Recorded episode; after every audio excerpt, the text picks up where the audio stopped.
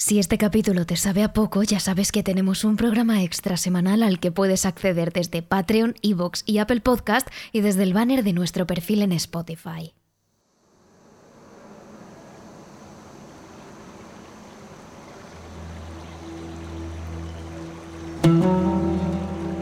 Los primeros rayos de luz asoman en el horizonte.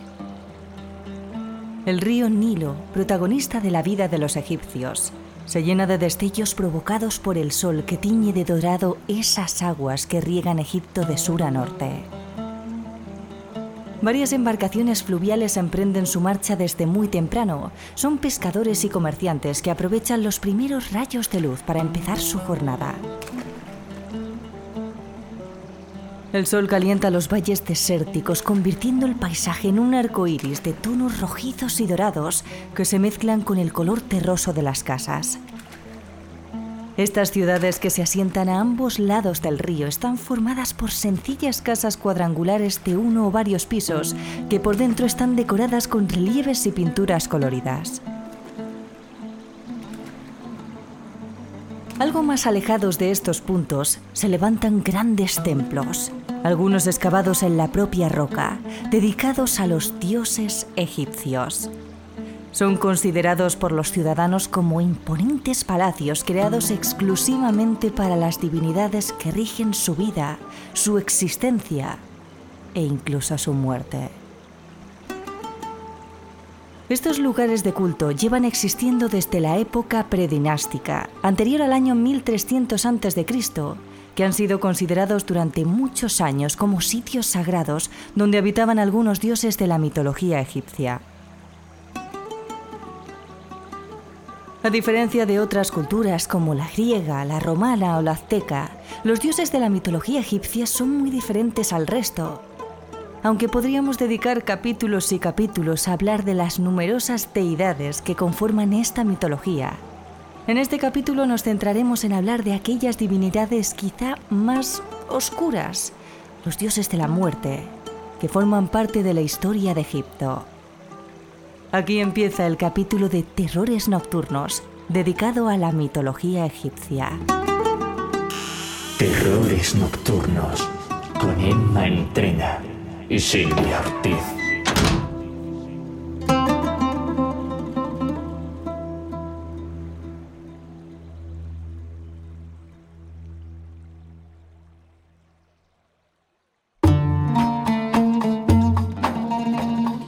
La religión practicada por los egipcios podría calificarse como una de las más complejas que hubo en la antigüedad.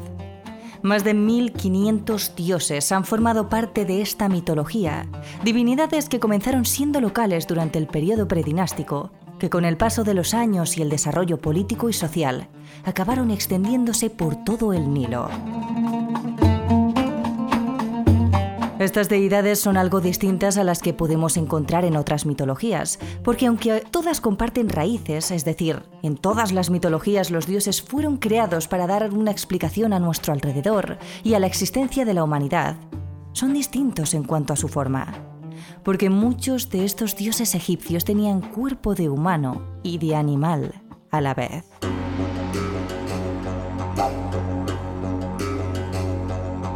Esta mezcla entre humanos y animales comenzó casi desde el momento en el que empezaron a surgir estas deidades más primarias, que tuvieron su origen en las pequeñas localidades ubicadas a las orillas del Nilo. Esto se debe a que los egipcios siempre han sentido admiración hacia los animales por las cualidades que estos poseen. Es más que conocido que ellos adoraban a los gatos, por ejemplo, porque asociaban este animal con la protección y la belleza. De ahí que luego trasladasen esas cualidades a la diosa Bastet, que representaba la protección, el amor, la belleza y la armonía.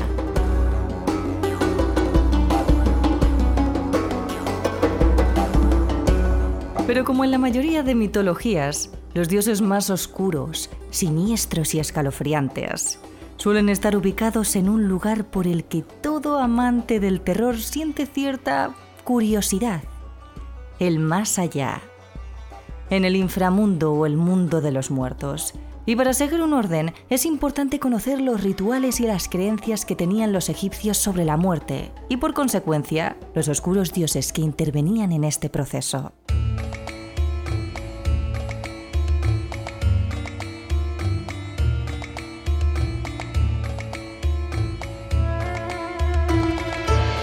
Aunque en un primer momento solo los dioses eran eternos, esta creencia no tardó en pasar también al resto de personas.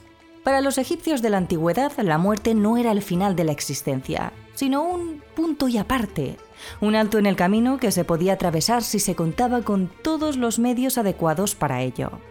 Por eso, en la mayoría de los casos, tan solo los ricos podían acceder a esa vida eterna, gracias a la momificación de los cuerpos y el acompañamiento de ciertos objetos y amuletos en sus tumbas depositados junto al difunto.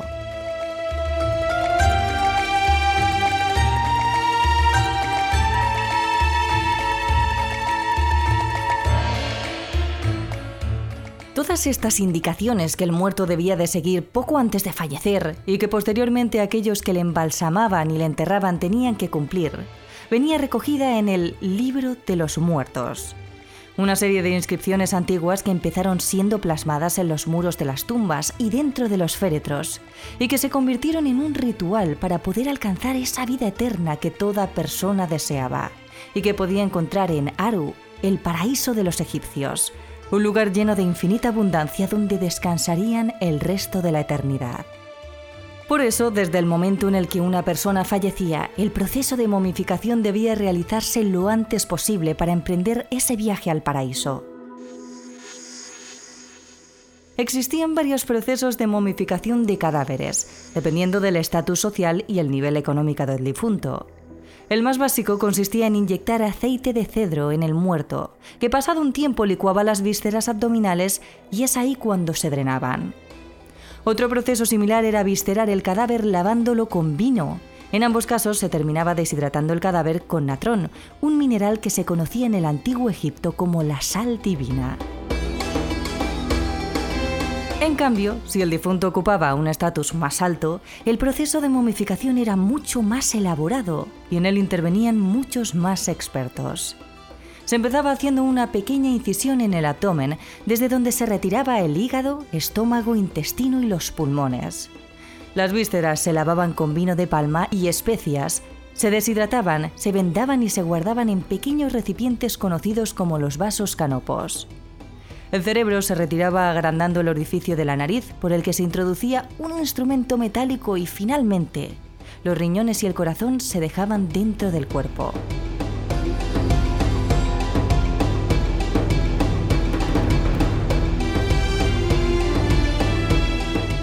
Para los egipcios el corazón era el órgano donde residía la fuerza vital y la conciencia de los hombres, y lo necesitaban para cruzar al otro lado en el juicio de Osiris, un juicio por el que todo ser humano tenía que pasar.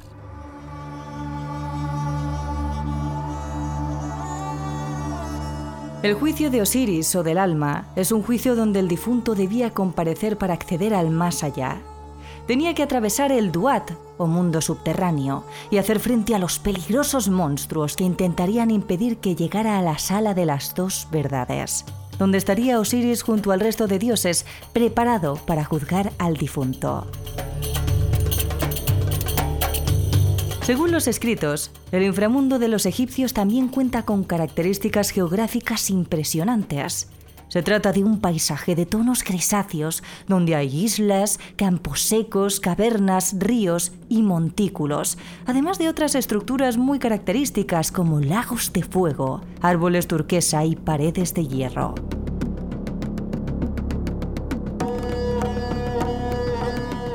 El fallecido debe atravesar todos estos obstáculos para llegar hasta Osiris, y aunque debe de enfrentarse a todo esto sin ayuda, no está solo alguien le sigue, el dios de los muertos y de las almas perdidas, Anubis.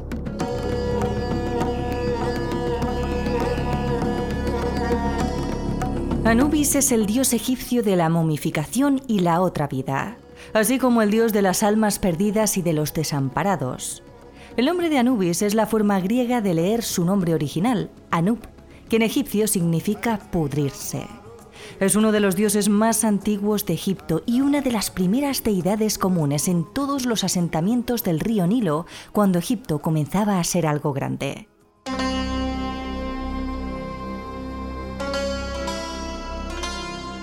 La imagen de Anubis se ha llegado a ver hasta en tumbas pertenecientes a la dinastía primera de Egipto, es decir, en torno al año 3000 o 2800 a.C. Aunque mucho antes de esto ya existía un culto hacia este dios para invocarle en las tumbas y que así protegiese al difunto. A Anubis se le representaba como un animal canino negro, un híbrido entre un chacal y un perro, con orejas puntiagudas, o también como un hombre musculoso con cabeza de chacal. Quizá esta última es la más conocida y la imagen que a más de uno se le está viniendo a la mente. Se cree que esta representación se creó como respuesta a los perros salvajes que escarbaban en las tumbas recientes de los muertos. Los egipcios pensaban entonces que una deidad canina sería la mejor protección contra todos los perros salvajes. Se eligió que su representación fuera de color negro no porque en aquel entonces los perros fueran solo de ese color, sino por su simbolismo. El negro representa descomposición del cuerpo y también el color de la tierra fértil del Valle del Nilo, que representa la regeneración y la vida. Es así como se tenía al gran dios Anubis como protector de los muertos y aseguraba que recibiesen lo debido en el enterramiento además de acompañarlos en el inframundo hasta superar el juicio de Osiris.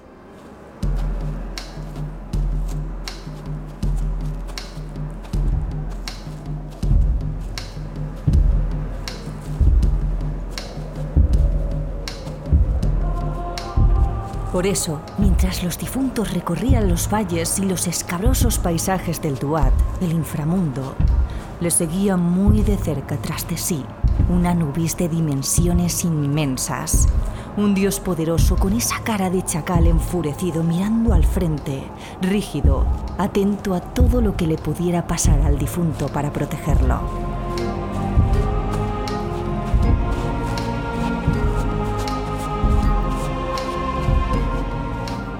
Además de cruzar parajes desoladores, escalar interminables montañas y evitar lagos de fuego, los difuntos tenían que cruzar infinidad de puertas protegidas por espíritus horrendos, con cabezas de animales y cuerpos humanos, pero nada parecidos a los dioses, todo lo contrario. Su aspecto era más parecido a un monstruo que busca absorber la energía del difunto, algo que el propio muerto tenía que evitar a toda costa. Una vez atravesado todo esto, la persona en cuestión llegaría a la sala de las dos verdades, donde Osiris, decidiría si iría o no al paraíso.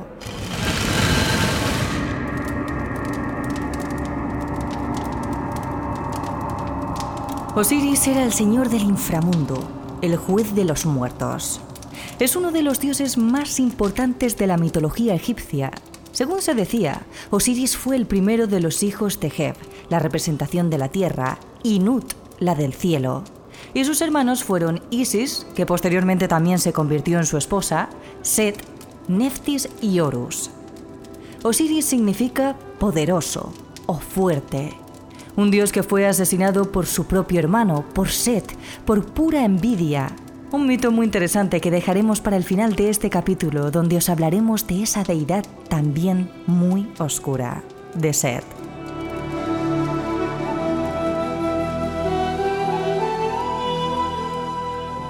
Antes de ser asesinado, Osiris se convirtió en el dios de la fertilidad y la agricultura. A menudo se le representaba con la piel de color negro o verde para simbolizar el barrio fértil del Nilo y la regeneración. Osiris tiene forma de momia o de faraón parcialmente momificado, porque es el juez de todos los muertos.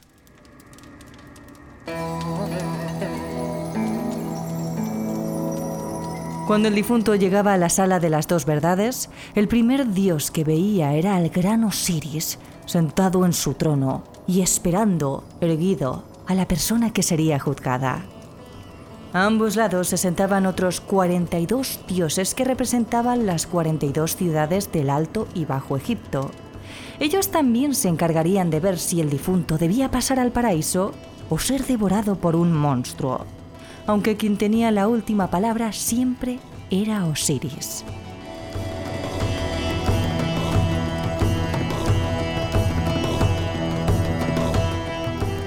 Entre las numerosas deidades que le acompañaban existían dioses terroríficos, parecidos a los espectros que encontraba el difunto cruzando los valles, que miraban también fijamente a los ojos de la persona indefensa a la espera del juicio. Algunos tenían nombres como el triturador de huesos, comedor de entrañas, león doble o comedor de sombras.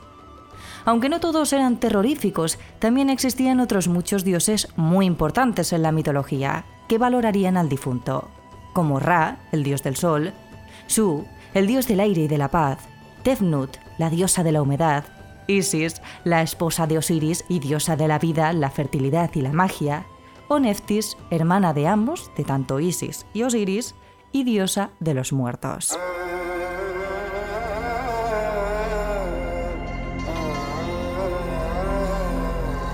Antes de nada, en el juicio, el propio Anubis extraía mágicamente el Ib, el corazón del difunto, y lo depositaba sobre uno de los dos platillos de una balanza. En la parte que quedaba libre se le colocaba la pluma de Mat, diosa de la verdad y la justicia, hija de Ra, el dios del sol. Los antiguos egipcios creían en el equilibrio y la armonía del universo. Pensaban que el mundo que les rodeaba se guiaba a través de este equilibrio y Mat era la representación de este concepto en el cuerpo de una diosa a la que se la veía como una bella mujer, con un tocado de una pluma de avestruz. Precisamente esa pluma es la que se colocaba en la balanza, justo en el lado opuesto a donde estaba el corazón del difunto. Antes de pesar ambos objetos, el difunto debía responder a las preguntas de las 42 deidades que acompañaban a Osiris y tenía que negar haber realizado actos impuros y pecados que le impidiesen acceder al paraíso. Para confirmar sus respuestas, se procedía a pesar la pluma y el corazón. Si la balanza se mantenía en equilibrio o incluso la pluma pesaba un poco más, el difunto había dicho la verdad y podía entrar al paraíso. Pero si mentía, la balanza se desequilibraría, el corazón pesaría más. Y entonces sería el fin del difunto.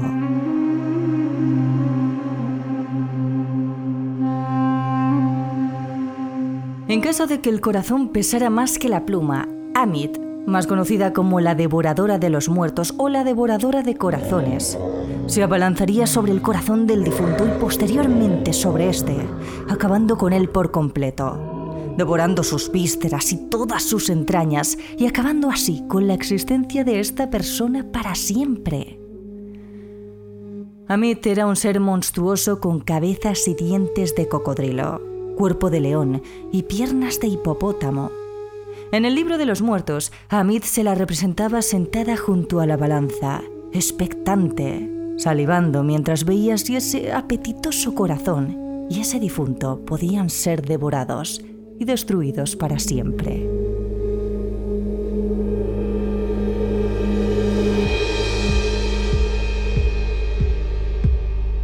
Sin embargo, más allá de todo este proceso que debían pasar los difuntos y todos los dioses que se encontraban en el inframundo, hay algo muy curioso en el antiguo Egipto, y es que todo se entiende precisamente como esa balanza de la que hablábamos. Todo tiene que estar en un equilibrio. Si existe una diosa de la vida, como es Isis, tiene que existir un dios de la muerte, como es Osiris. Si existe una diosa de la justicia, como es Mat, tiene que existir uno del caos.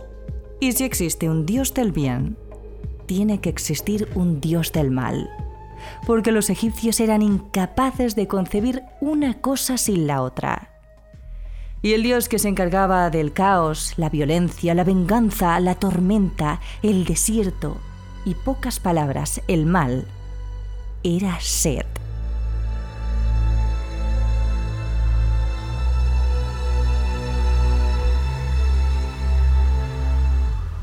Set era un dios muy complejo. De hecho, ni siquiera tiene una representación clara como si lo tienen los demás. A veces se le representaba con forma de animal, no solo con cabeza de animal, sino todo el cuerpo como un animal.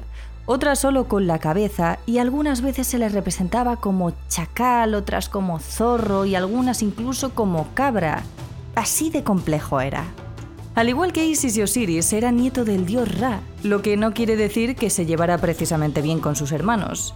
Y si os suena, es porque es muy conocido por casarse con su otra hermana, Neftis, diosa de la oscuridad y la decadencia, para engendrar al aún más conocido Anubis, dios del inframundo del que ya os hemos hablado. Pero originariamente Set era solo conocido por el dios del desierto y si acaso el de la lucha. Fue tras su pelea a muerte con su hermano Osiris cuando ganó el calificativo del dios del mal. Este es el mito de Set.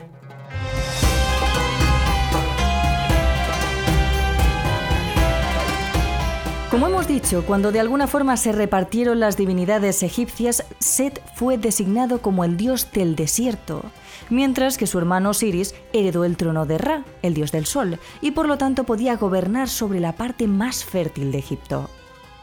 Esto despertó tanto la envidia en Set que durante meses planteó la muerte de su propio hermano para poder quedarse como único heredero de Egipto. Así, en uno de sus muchos viajes que Osiris hacía para llevar la civilización y las leyes a todo Egipto, Set mandó construir un féretro irresistiblemente hermoso a la medida de Osiris. Una vez terminado el féretro, Set esperó a que Osiris volviese de su viaje, concretamente a la fiesta que siempre organizaba en honor de su hermano cuando regresaba, para poder poner su plan en marcha. Fue entonces cuando Set sacó el féretro para que todo el mundo se quedara maravillado con su belleza. Era rico en oro, en piedras preciosas, de tonos coloridos y tan suntuoso que dolía mirarlo. Y tras esto, Set ofreció el rico y suntuoso féretro a quien se atreviese a introducirse en él y encajar mejor. Así, uno tras otro, todos los invitados de la fiesta se divirtieron mientras fueron accediendo a la caja y probando suerte para poder llevarse el féretro. Pero ninguno de ellos cabía bien hasta que llegó el turno de Osiris, que evidentemente encajó a la perfección. Lo que Osiris no sabía es que había caído en una trampa.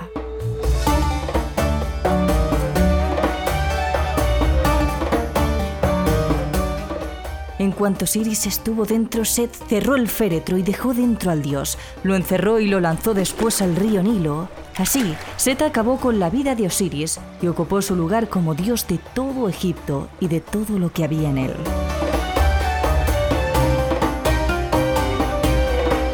Sin embargo, la diosa Isis, hermana y esposa de Osiris, no pudo quedarse quieta ante la traición de Set. Ella navegó día y noche por todo el Nilo en una eterna búsqueda hasta encontrar a su esposo. Pero de nuevo, en cuanto Set se enteró de su misión, no tardó en rescatar el cuerpo de su hermano del fondo del río Nilo, cortarlo en 14 partes y volverlas a echar a distintos lugares del río para que Isis no pudiese recuperarlo. Pero todos sus intentos fueron en vano porque Isis volvió a salir en busca de su esposo y logró juntar las 13 partes de su cuerpo, todas menos una parte, los genitales. Entonces Isis completó la parte faltante con una pieza de arcilla moldeada por ella misma y con su magia pudo devolver a Osiris a la vida. Eso sí, el dios ya no pudo volver de la misma forma, ya no era el rey de todos los egipcios, sino el rey de los muertos, por lo que desde ese momento Osiris no tendría más remedio que vivir en el inframundo y abandonar a su esposa.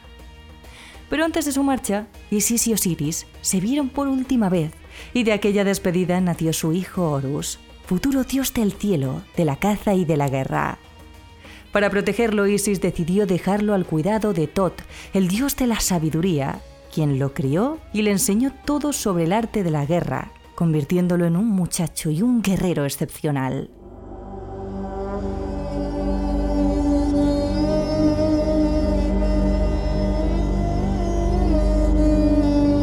Con los años, cuando Horus cumplió la mayoría de edad, decidió vengar a su padre y enfrentarse a su tío Set en una guerra que duraría muchos años, pero que se saldría con la victoria de Horus. Set, a punto de morir ante su sobrino, no pudo hacer otra cosa que rendirse y cederle el trono que había sido de su padre. Por su parte, Seth se tuvo que conformar con reinar donde siempre le habría correspondido, el desierto. Desde entonces la rivalidad de Set y Osiris fue conocida en todo Egipto, y Set comenzó a ser conocido como un dios vengativo, envidioso, malvado e imprevisible el auténtico dios del caos. Sin embargo, como os hemos dicho antes, los egipcios entendían todo como un equilibrio. Nada era infinitamente bueno o infinitamente malo. Por eso Set, en su caos, también tenía sus virtudes. Era venerado, por ejemplo, por proteger a las personas de las tormentas de arena y de los vendavales del desierto, y por guardar las cavernas que estaban habitadas.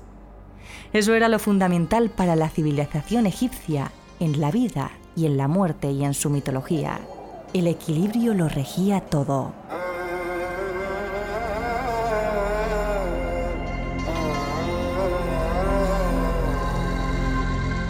Y estos son los grandes dioses de la muerte del antiguo Egipto, pero si quieres saber lo que realmente ocupa las pesadillas de los egipcios de nuestra era, tienes que escuchar nuestro capítulo extra disponible en Patreon, Evox y Spotify, en el que os contamos algunas de las leyendas urbanas más terribles y conocidas del país. No te olvides de seguirnos en nuestras redes sociales. Somos terroresnocturnos.trn en nuestro TikTok y en nuestro Instagram, terroresnocturnos barra trn en nuestra cuenta de Twitter y Twitch y Terrores Nocturnos en nuestro canal de YouTube.